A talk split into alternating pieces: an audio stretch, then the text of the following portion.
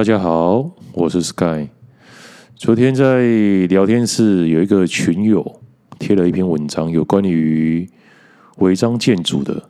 我先把这段文章念完，我来解释一下是什么意思。一般民众误以为违章建筑房屋没有使用执照，可能随时会被拆除，就不必缴纳房屋税。然而，为了维护租税公平及健全房屋税期，根据规定哦，房屋若是新建、增建、改建的情形，不论合法与否，均应设立房屋税期，并依使用状况课税。而房屋税的完税，仅表示纳税义务的履行，不会因为缴了房屋税，使得违章建筑房屋变成合法的，或者不被拆除。意思就是说，你这个是违章，虽然你这个是违章建筑，合法的都要缴房屋税了，何况你是违法了？但是不会因为你缴了房屋税以后，你这个房子就变成合法的。哦，懂了哦。然后再举，就他贴这个文章，让我想起另一个。另想起两个例子啊，我先说第一个，第一个就是不是你们大家有听过那个虚设行号吗？虚设虚设行号就是说有一些公司就是为了帮助他人逃税，就是开立发票，他原本根本没有营业贩卖的事实。就开立很多发票出去给别人，啊，别人就拿着他的发票可以抵税嘛，因为进项税额可以抵税。这是第一种情形，他虚开发票。第二种情形就是他开了很多根本没有交易的发票，然后制造出很庞大的营业额，然后去跟银行贷款，然后接最后缴了几个月甚至几年以后就没有再缴了，借了几千万。啊！结果人家一追追查，那个结果那个负责人也是人头，啊，真正的幕后的那个实际负责人已经跑路了，这就是虚设行号。如果国税局已经认定哦，你这间公司是虚设行号了，他就会发出税单叫你补税，甚至罚款，然后顺便把这间虚设行号，因为他有违反刑法嘛。刑法就是商业法的部分，会移送给地检，地检最后如果收集证据完全的话，就会起诉到移送到法院。但是法院毕竟是一个比较严谨的地方，如果他认为证据证据不够齐全的话，他可能会判无罪，甚至在地检署那边根本就直接不起诉了。但是这些不起诉，或者是法院判决无罪。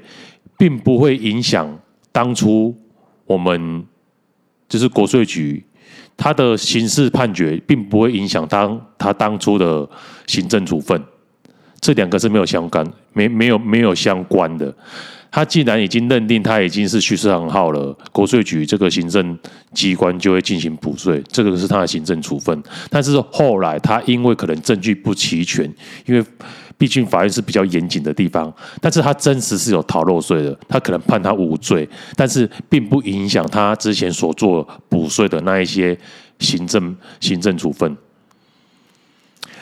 这个是我想到的第一个有关的例子啊，就跟刚刚那个违章建筑，你虽然缴税了，但是你不会因为你缴税你变成合法了，因为他国家是因为。健全在那个租税公平底下了，合法都要缴的，何况你你你的是违你的是违法的呢？然后，然后再想到一个另外一个例子，就是说有关于民法第一一千零六十五条，我来念一下哦。非婚生子女经生父认领者，视为婚生子女，就是意思是简单讲，小个。诶，一个男生在外面跟小三生的小孩子，如果已经被生父认领了，他就只会视直接视为他们是婚姻关系所所生下来的子女。然后后然后后段是写说，其经生父抚育者视为认养。他生育每个月有汇钱给他，或者是有托人照顾他们，这个也视为认领。那视为认领的话，就根据前面那一个视为婚生子女。然后最后写到，非婚生子女与其母的关系视为婚生子女，无需认领。啊，他就是他妈妈生下来的啊，他就是他的小孩啊。哎呀，所以不用不用在乎，就是就没有，就是直接视为婚生了，没有说认不认领的问题，只是在 care 说他的生父到底是谁，所以才会有一一零六五条。如果他的生父直接去认领了，那直接视视为婚生，直接可能可以跟他的姓啊，或者是改姓之类的。啊，第二个是他有抚养的事实，他每个月都给他钱。那就直接认 认定说，你平白无故怎么每个月都给他钱？对啊，啊，他就是你就是认定他是你的小孩啊，那就直接法律说这个就直直接视为婚生了，就不用再有什么争议之处了。为什么会提到提到这一条呢？我来念一段，因为最近不是在吵说。为什么？诶，吵说张孝远他根本不姓蒋，然后连同影响到蒋万安，其实也不姓蒋。但是那时候在打这个官司的时候，我去查了一下，有一段文文章是叙述的张孝远的情况是符合民法我刚刚的规定的抚养事实。然后有一个叫简太郎的描述，张孝远持有蒋经国亲信王生出具的。生父抚养事实证明，王生提出的资料包括来自于总统府官邸的字条，每个月会给张孝远的学费、生活费等抚养费用文件，及王生定期报告的照顾情形等。然后他当初与会的，最后我们最后他们就去张孝远不就是要提出说证明说蒋经国是生他亲父嘛？啊，就是有到。法务部跟司法院呐、所以与会的法务部跟司法院的官员没有反对这个是有效的证明文件，所以同意他是有抚养的事实的，可以作为生父认领的依据，也就是刚才民法第一百零六十五条那个法条讲的。所以张孝远是根据民法的规定而改姓蒋的，啊，周玉蔻。学历这么好，他打这个，我不相信他连这么这基本的民法他都不知道啊，因为他是故意在操弄的。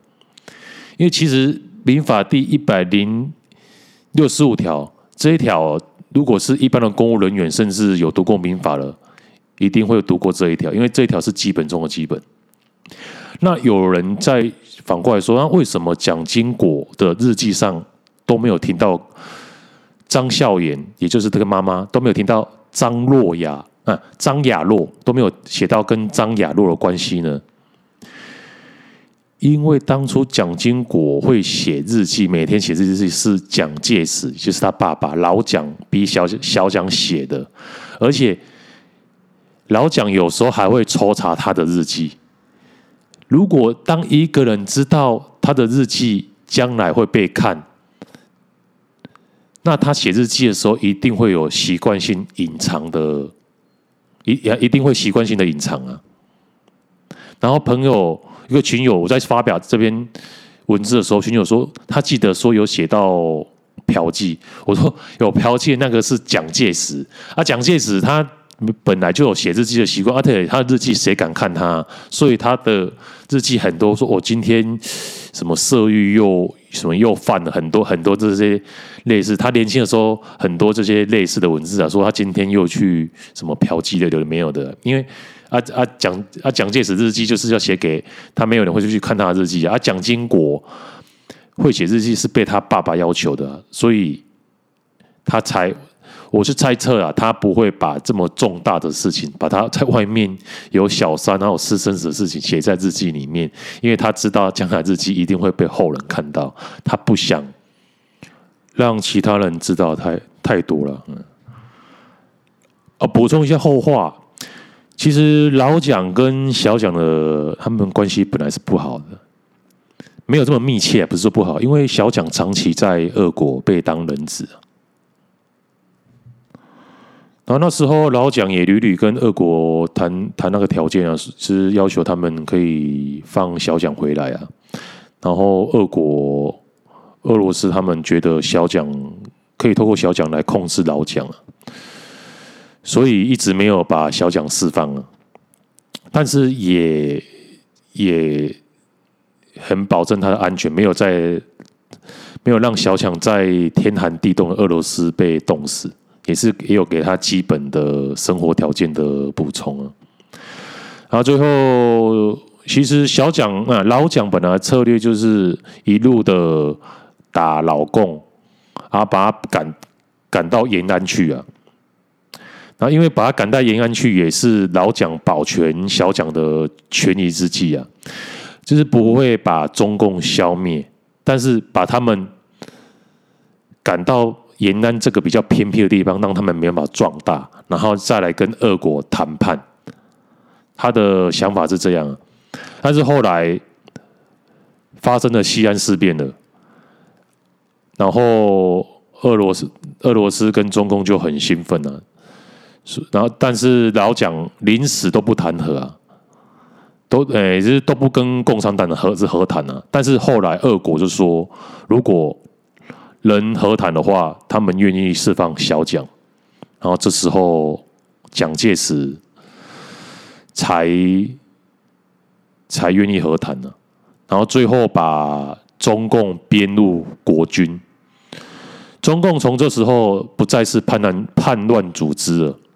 而是被老蒋承认的一个政党，所以就结果论而言，老蒋可以说是为了小蒋而失去了全中国都不为过。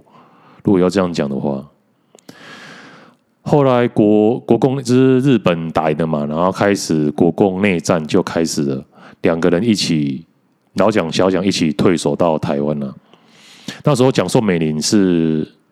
在美国的没有跟那时候不在老蒋的身旁，所以那时候老蒋和小蒋的感情，两个可以可以说是相依为命啊，感情越来越好啊。但是比较难能可可贵的是，每当有台海发生危机的时候，蒋宋明蒋宋美玲就会飞回台湾，与老蒋共度危机啊。这个也是事实啊，我也我也不会说故意说讨厌他就不说出这一段。历史，但是就是从大陆撤退到台湾的时候，那时候只有小蒋陪着老蒋嘛。哦，那时候两个人慢慢，我刚才讲，慢慢培培养深厚的情感，以至于蒋介石是老蒋去世的时候，小蒋几乎是泣不成声了。可能老蒋的时候。老蒋在台湾时候也跟他说，当初西安事变的事情，他如何救他而牺牲多大。我哭，那时候你可以看画面，蒋蒋经国伏在蒋介石的灵光，哭得不成人形。然后后来还是蒋宋美龄安慰她说：“我我丈夫死了，而且他也没有子女，因为蒋宋美龄跟老蒋没有生了，但是你还有子女的陪伴呢，叫她不要这么伤心了。”然后昨天在群组里面看到一段话，我就他们那好像也是聊到老蒋啊，我说老蒋根本是个废物，还有人就说把蒋介石有历史定位的人说成废物，他觉得有点扯。然后又有人说蒋介石，你可以说他独裁啊。但他绝对有一定的历史意义啊，对台湾来说也有一定的贡献呢。然后又说那时候的大陆人很蠢啊，很好操弄啊，所以共产党才有办法就是操弄他们呢。我就想啊，我就打了一段文字，就说：你们难道不知道自己跟大陆人一样蠢吗？只是看教科书上的历史，然后根本没有一点查证的能力，啊，整天只会在网络上嘴炮。我以为你们历史有多强呢？结果对对于历史的真实，根本是超废的。今天我就来揭开真相。当初会成立黄埔军校，就是孙文在俄国的帮助下成立的，代价就是容共。容共就是他可以容忍共产党在他的管辖之下成长，然后还有用蒙古来交换。蒙古要让他独立，因为俄国希望蒙古作为中国之间缓冲区，所以蒙古要让他独立，是外蒙古。本来孙文是想找日本协助他们，但是跟日本说可以承认满洲满洲国给日本，但是日本那时候觉得孙文太弱了，就是直接不鸟他。然后本来俄国本来也是想要扶植北洋政府段祺瑞他们的，然后但是段祺瑞北洋政府他们不愿意牺牲蒙古，所以俄国。只好找找到当时最废最弱的孙文，那时候孙文躲在广东，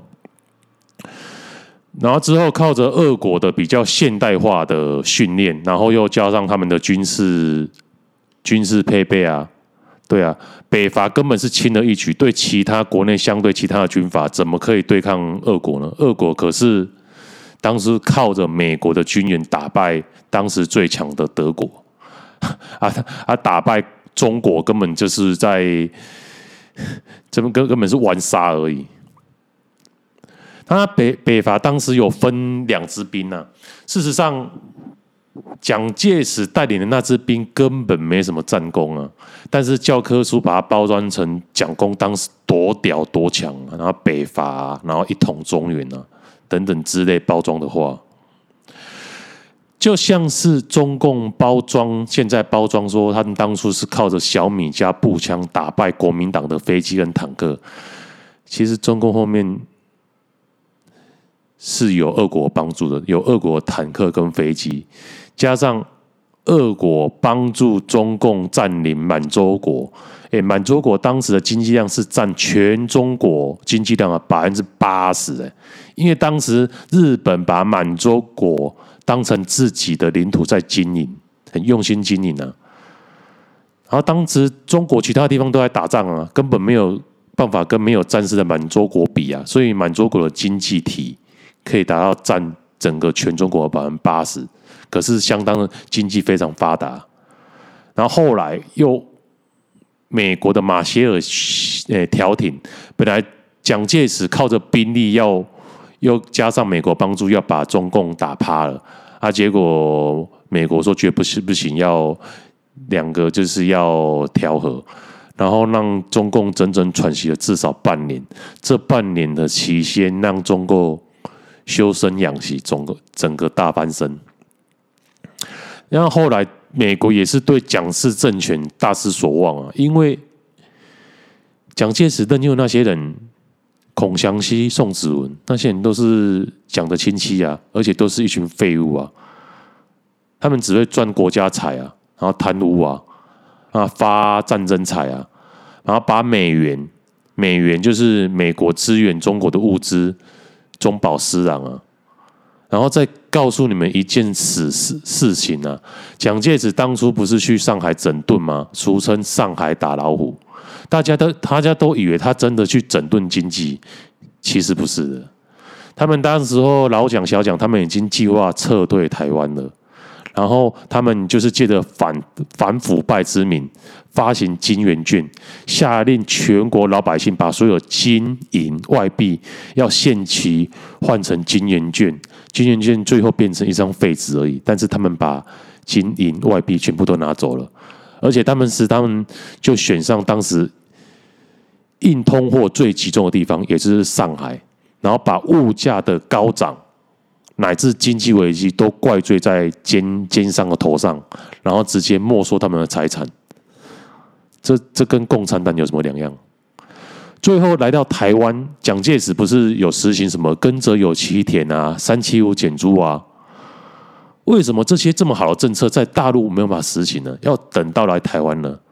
因为蒋介石当时在大陆的那些富豪地主都是他的支持者啊，都是他的亲戚，都是他朋友啊。但是他相对来台湾以后，他台湾他是外来者，他是侵略者啊。他就是学共产党那招啊，直接抢台湾当地的富豪，然后干地主啊。然后现在被包装成美名啊，这这就是教科书写的啊。然后再来讲，蒋经国真的有这么屌吗？其实不然，他只是借着前前人之鉴，复制日本、新加坡、香港的成功，然后造就台湾奇迹。就跟邓小平一样啊，他也是复制台湾的台湾的经验啊，然后改革开放啊，然后最后蒋经国是在迫于美国压力下开放民主的。但是台湾人对蒋经国支持率很高啊，但是其实外国人来看的话，蒋经国根本没什么，就是很讶异啊，不是没什么，很讶异台湾竟然会这么支持一个独裁者蒋经国，他的台湾经验其实也是都是复制过来的而已。然后再谈谈谈谈毛泽东跟相对于蒋介石，毛泽东手下有谋略家刘少奇，还有管家管经济的。管一些总理大臣，就是周恩来，甚至还有底下还有邓小平。毛泽东虽然很独裁，但是他肯用人。但是相对于蒋介石，底下就是孔祥熙、宋子文这帮废物，然后一直在贪污，怎么可能打得过中共？然后在笑说：“哦，大陆人民容易被洗脑。”靠！哎，大陆当时都是文盲哎，你是读书人哎。然后你也是被国民党的教科书洗脑了啊，然后不会去读一读外国人写的客观史实，啊，一昧的批评别人，只是从前只是无知而已。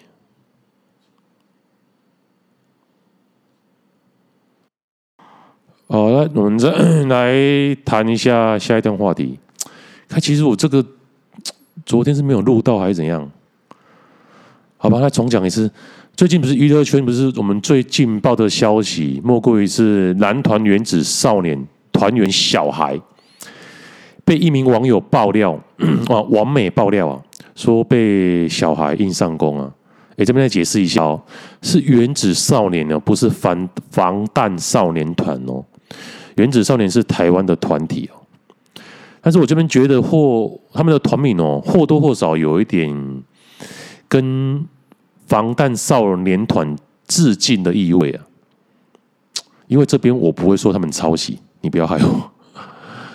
然后呢，这个小孩哦是他的艺名啊，他艺名就是小孩啊。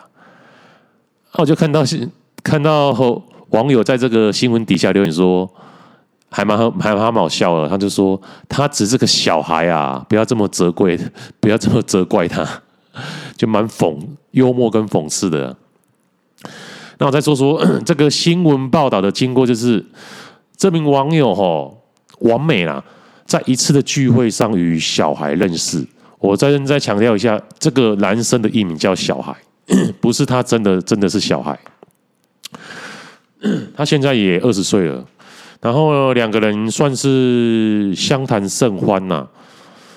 我猜应该是双方一见钟情。然后当当晚哦。小孩喝得烂醉，然后这个女方就是王美啊，觉得她有义务要扶小孩下楼搭车，因为毕竟他只是个小孩嘛。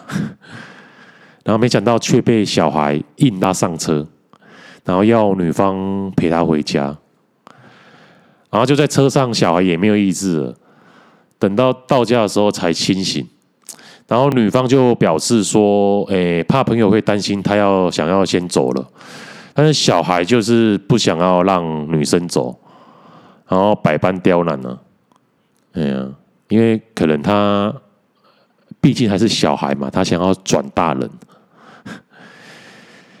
然后这完美嘛，就是这个女方啊，想说那就先上楼帮他安顿好再离开啊。然后没想到进房以后却被小小孩硬上弓，霸王硬上弓啊。然后被女生推开拒绝，然后女生就。逃到门口嘛，要夺门而出嘛，然后没想到，因为小孩毕竟是男生嘛，力气比较大嘛，又把女生丢回床上。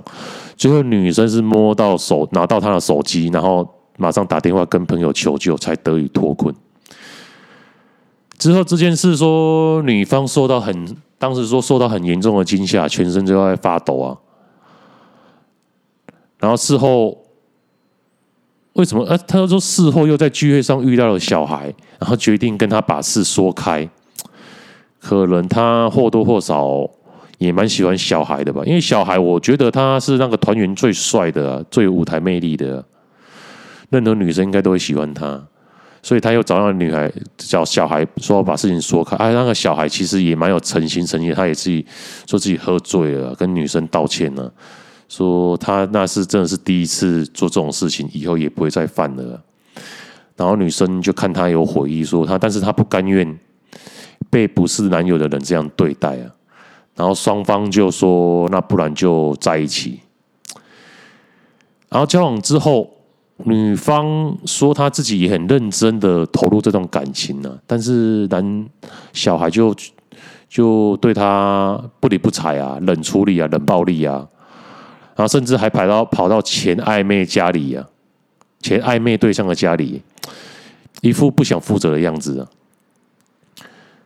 而女方那边方面的朋友也出出面说明说，小孩的态度就是对女方不搭理啊，然后原本谈好说要负责也变掉了，然后事后说好在一起发生关系后，然后还叫女生吃避孕药，而且还不止一颗，啊吃完避孕药避孕药很不舒服嘛，一般女生都很不舒服嘛，也都是这个女生朋友在照顾这个网美。然后那个女生朋友问说：“啊，你男朋友呢？”他说：“然后小孩，他说那时候在打电动、打游戏啊，根本也不不理睬女方啊。”啊，就女方那个朋友都说很谢谢这位男性啊，也就是说谢谢这个小孩啊，说跟我前男友一样烂，就下了这段结语啊。啊，最后小孩也提出分手。跟那女女女网友分提出分手，说自己太冲动了，他们只想他只想当朋友而已啊，或者是说是想当炮友而已啊。女方当然对小孩这样反应很心寒啊，于是女方就展开了女性的复仇，就把这整个事情揭开了，要跟他玉石俱焚。这个就是承诺交往。然后甚至骗炮的下场，但是我猜想可能之后小孩会更红啊，因为这件事情以后让更多人知道他了啊，而且他也不可能被退团啊，毕竟他在那个团是最红、最有魅力的。如果退团的话，那个原子少年那一团可能就直接解散了。那甚至有朋友说，因为这女方还未成年呢，这可能要吃官司。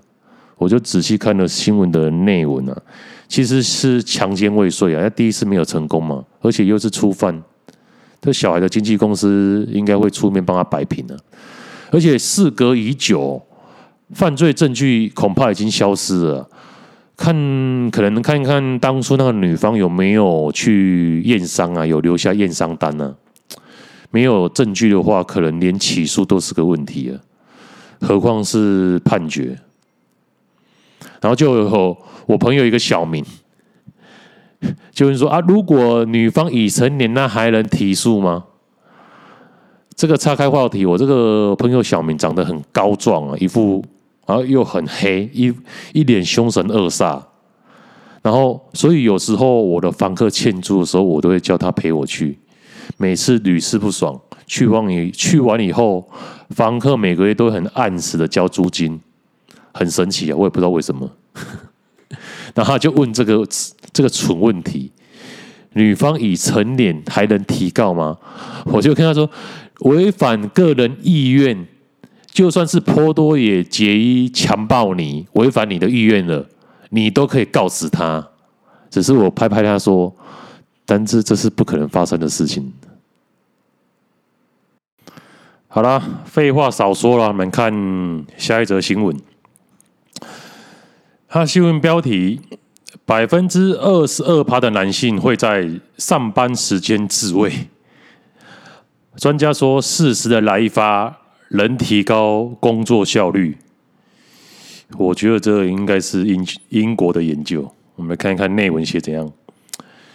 新冠疫情爆发后，各国开始实施居家办公，而尽管疫情已经趋缓了，仍有许多公司。继续沿用这项工作模式。你看来了，英国的一项研究指出，你看，只有英国研究才会这么无聊。有超过五分之一的男性会在上班时间抽抽出时间自慰，且有十八趴的会在上班时偷看色情内容。专家则表示，在工作中适当的滋味能提高工作效率、提升注意力，不过应该避免将自己的同事当做性幻想对象。根据《Led Bible》报道，居家办公不但能让员工省下上下班的通勤时间，还能最大限度的利用自己的时间，并间接的节省公司的经费。因此，部分公司在疫情减缓后，仍继续的实施远端工作。然而，这项新的工作模式却也可能出现员工偷懒的情形。除了睡懒觉外，有一项英国调查就指出，有少数上班族会在上班时间自慰。Trainmister 4U 对两千名的英国人进行调查，有十四趴的人坦言会在工作时自慰，我比例算高了欸。然后有二二十二趴的，其中男性有二十二趴会在上班自慰，然后女性有七趴。那如果全部综合起来是十四趴，那这是坦白的。如果没有坦白，那比例可能更高哦。然后还有十八趴的受访者说曾在工作时看色情内容。调查指出，年收入在一百二十五到一百六十万新台币的英国人，最常在工作时自慰。然后八十九万到一百二十五万的比例为次之，为二十四趴。然后五十三万到八十九万的是十八趴，最少。然后依照年龄去区分的话，最长在工作时自慰的年龄是二十五岁到三十四岁。嗯，这个有道理啊，这最年轻了，高达二十七趴。其实是三十五岁到四十四岁，十八趴。然后有一个讲师，英国的诺丁汉特伦特大学心理学讲师 Mark 就表示，虽然大部分的人很难接受这个说法，但是在工作时适时的自慰的确能提高工作效率与注意力。心理学专家克里夫克利夫博士则认为，公司应该实施自慰政策，以提振员工士气。他说：“我希望自慰政策能让人更专注，并减少攻击性，这样能带来更高的工作效率与更多的微笑。不过，他也强调，如果真的实施这个政策，应该有适当的限制，例如不应该鼓励员工对同事进行性幻想，因为这可能涉及性骚扰行为。”嗯，这个 你怎么限制人家的思想啊？这个可能是他鬼扯淡了。好，提供这一则英国研究，英国研究向来就是以荒谬离谱的研究著称。希望大家上班时候也可以偷偷去厕所哦，来一发，看能不能提高你的工作效率。对啊，这可是英国研究，是由。很大的怎么样？研究精神是研究精神吗？有很大的根据的。对，最后来谈谈台北市长选情。目前局势吼，跟朋友讨论，然后觉得蒋万安会上啊。对啊，我也这么觉得啊。就是就看辩论啊，辩辩论看完怎样啊？如果辩论完的话，我觉得只能弃陈保皇啊，弃陈保皇，弃陈时中保黄保黄哇黄珊珊呐？因为陈时中现在都在第三嘛，如果第三名的话，可能会被弃保。那黄珊珊，我们也我也是比较支持黄珊珊的了，因为毕竟他比较有市政经验呢。但是我们没有选票啊。我朋友说。因为台北以老人居多啊，偏南阵营啊，加上有知识的人不多，所以珊珊不会上。党派问题，我就回答说我知道啊，所以我现在就是说的是说只能弃陈保皇啊。陈时中现在第三名呢，啊，当初是那柯文哲也是这样上的啊。第二任的时候啊，弃姚保柯啊，哦，弃姚文智保柯文哲啊。我查了一下哦，国民党不管派谁哦，都至少四成。二零一四年的连胜文，二零一八年的丁守中，开票出来就是得票率四成。现在蒋万安也是四成啊，然后黄珊珊跟陈跟陈时中。都二十几趴，啊，两个加加起来才五成啊，所以两个的票要集中在一起，靠才有可能赢蒋万安呢。因为当初民进党就认为吼黄珊珊可以分到蒋万安的票，因为黄珊珊毕竟是亲民党的，然后柯 P 也有点偏蓝了，所以他们就一直在。拱黄珊珊，拱拱拱，把黄珊珊的声势拱上去了。然后现在黄珊珊自己也蛮争气的啊。黄珊珊声势上去以后，就吸到陈时中的票了。而且陈时中仇恨值太高了啊，年轻人都不太喜欢他。所以他们现在的策略其实已经觉得陈时中不会上了，但是他们要力保他们四亿元的席次啊、席位啊，对啊。他们要拼四亿元的席位，不能选的太难看了。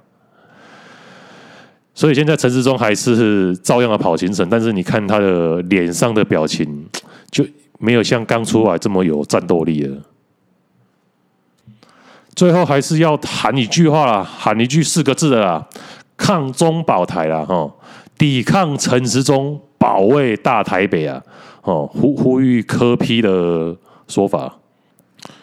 好，那再再来练最后一篇我刚刚看到的看到的文章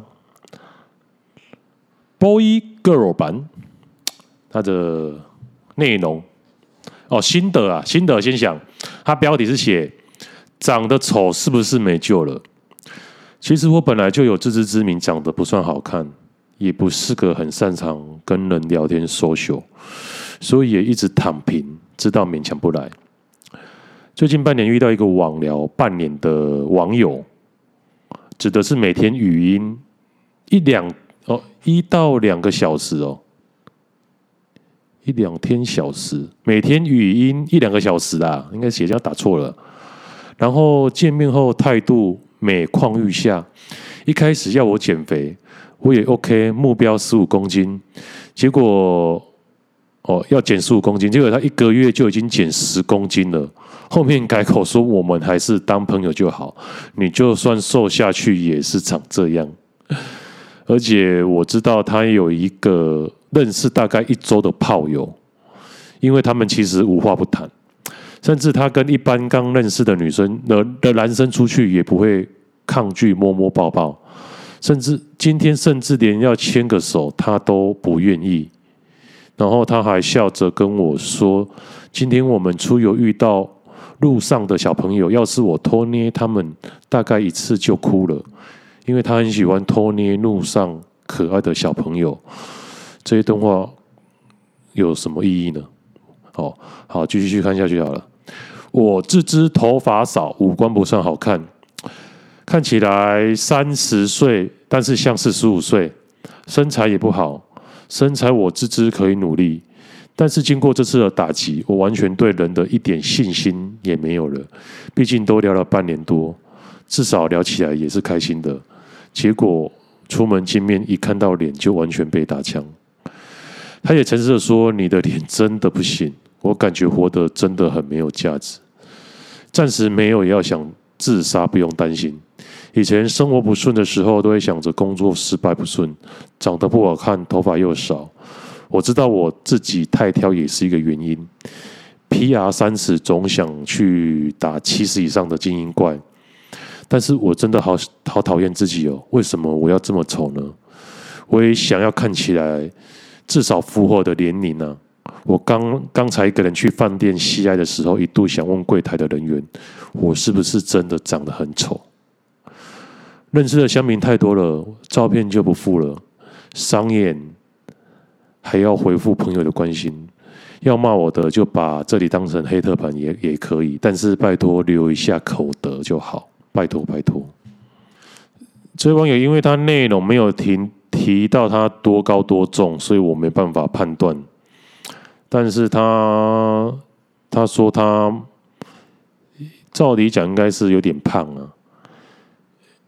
其实如果你有听到我的 podcast 的话，我觉得每天持续的运动一年是有办法改变你的外在气质的。那就看你愿不愿意努力，因为运动过程是很艰辛辛苦的。你要把运动变成一个有趣的行为，你才会持续下去。而且刚开始的时候不要太激烈，不要说一开始我就去跑操场跑五圈，然后累得要死，你隔天就不会想去了。而且其实循序渐进啊，你一个礼拜运动三三次就够了。然后你饮食也要控制啊，你不能说我今天都不吃，然后。去运动完，然后回家说：“哦，不行了，哦，今天都没吃了。”然后就吃一些炸鸡排、饮料犒赏自己。那那些东西是高热量的，不会饱，热量又高。你要找的是会饱、热量又低的东西，这上网 Google 都找得到，只要你你肯做功课。然后吃原型啊，不要吃动吃肉的原型啊，不要吃一些炸的、腌腌制类那个都不要啊。只要你肯做功课，开始运动以后，你就会去控制你的饮食。这个也不用我教你吃什么，就网络上文章一堆。决心其实也不是说决心啊，就真的你运动完以后，你会得到快乐。你三餐正常的饮食，也不用说，也不用节食，呃，节食。但是你不可以吃那些什么炸鸡排那些当你的正餐，一般的便当就可以了。一般的便当吃得饱，然后真的很饿的话，再吃个小小的点心。重点是每天每个礼拜规律三天的运动，我保证你两三个月就会看到结果了。而且运动完，你的身心也很很愉悦，你下一次也会更想运动。这种东西就是相辅相成的。结论就是，运动能改变一个人的外在，你的气质。然后至于你内在的幽默感，幽默感的东西是你要能自娱于人啊。别人你开别人玩笑，别人也可以开你的玩笑，自娱于人啊，这样就是最大的幽默。没有什么，没有什么好不好笑的，好不好笑的话，其实有时候蛮蛮吃蛮吃天分的。唉，我也不知道，因为最后一段我已经讲的无语无伦次了，因为已经四十几分钟了，已经讲不下去了。好了，下一段之后有空再慢慢解释吧，因为今天脑袋有点空。今天就这样了，This is Sky，See you next time。